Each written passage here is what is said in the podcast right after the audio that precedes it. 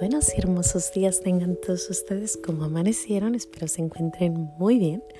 Aquí estamos de nuevo dándole gracias a Dios. Gracias y alabanzas te doy, gran Señor. Y alabo tu gran poder que con el alma en el cuerpo nos dejaste amanecer. Así te pido, Dios mío, por tu caridad de amor, nos dejas anochecer en gracia y servicio tuyo sin ofenderte. Amén. Pues ayer estaba yo aquí en el leyendo cositas y de repente me encontré algo precioso. Pero bueno, ¿cuántos de ustedes a veces dicen, bueno, ¿cómo podemos rezar más? ¿Cómo le podemos hacer para rezar con más ganas? Porque pues estamos ocupadas, estamos eh, trabajando, estamos con los niños, estamos en, en, la escuela a lo mejor o estás en, en doble trabajo, no sé. Todo el mundo andamos ocupados. Entonces, ¿cómo, cómo Padre Pío reza 34 rosarios, no? ¿Y cómo sabemos qué hacer? Bueno, pues ayer escuché estas pequeñas frasecitas que te voy a dar y me encantó.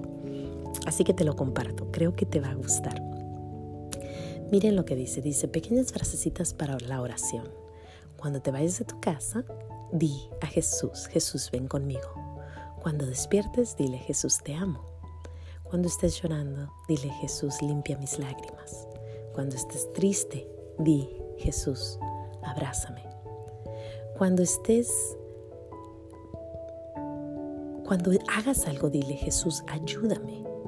Cuando hagas un error, Jesús, perdóname. Cuando te vayas a dormir, Jesús, gracias. Cúbreme con tu manto. Y ya de ahí, cuando yo leí eso, después de eso yo dije, ¡Uh! Jesús, cuando vaya a lavar trastes, Jesús, ayúdame, ven a lavar conmigo. Cuando vaya a doblar ropa, Jesús, ayúdame a doblar ropita. Cuando vaya a darle clases a los niños, Jesús, ayúdame a, educar a estos chiquitos. Y así empecé a pensar, ¿no? Empecé a pensar en nuestro Señor, en nuestro Señor, en, en cómo podíamos estar en más comunicación en cosas simples simples que cuando te estés bañando, Jesús, enjuágame, enjuágame con tu, con tu, con el agua y, y la sangre que salió de tu costado. En pequeñitas cosas estar en constante oración. ¿Por qué? Porque hay voces, hay dos voces. Está la voz del maligno y está la voz de nuestro Señor. La voz del maligno nos hace pensar en cosas del pasado, nos hace ponernos tristes, depresivos, aguitados, eh, inquietos, ansiosos. La voz del maligno es muy sutil, nos susurra al oído, pero nos causa mucha, mucha depresión. Dicen que el, que león, el maligno, está alrededor, ¿no? Esperando, esperando, así como un ladrón, esperando a ver a qué hora sale de la casa para robarte lo que debes. Increíblemente triste, pero la única forma como podemos combatir eso es estar en constante, constante oración. Recen sin cesar, decía Juan Pablo.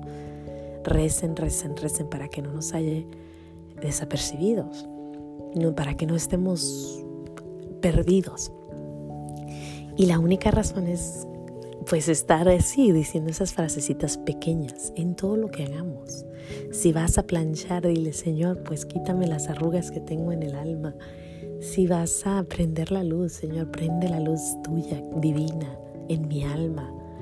Si vas a abrir la puerta, Señor, que la frescura de tu espíritu llene, eh, perdón, la ventana, vas a abrir la ventana, dile Jesús que la, que la frescura del Espíritu de Dios llegue conmigo, con este airecito, todo el día en constante oración, para que no nos encontremos en depresión, en tristezas, en angustias, en pleitos, en en tantas cosas que podemos caer.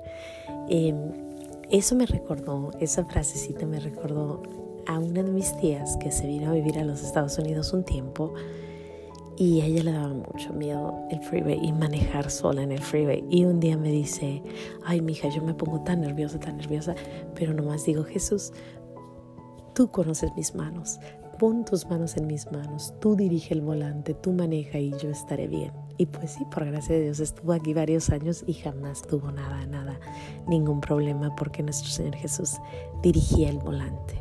Y pues así hay que hacerle, ¿no? Hay que dejarlo que Él dirija el volante, que Él nos guíe, que Él nos lleve, que Él sea el piloto de esto. Y entre más le pedimos, más vamos a escuchar su voz y más vamos a distinguir la voz de Él y la voz del que no. Así que pues me encantó, me encantó de eso, de que empecé a decir, ok Jesús, voy a leer, ayúdame a entender lo que leo. Jesús, voy a comer, come conmigo.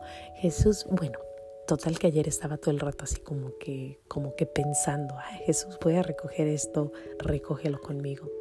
Que esté nuestro Señor siempre, siempre a todas horas con nosotros.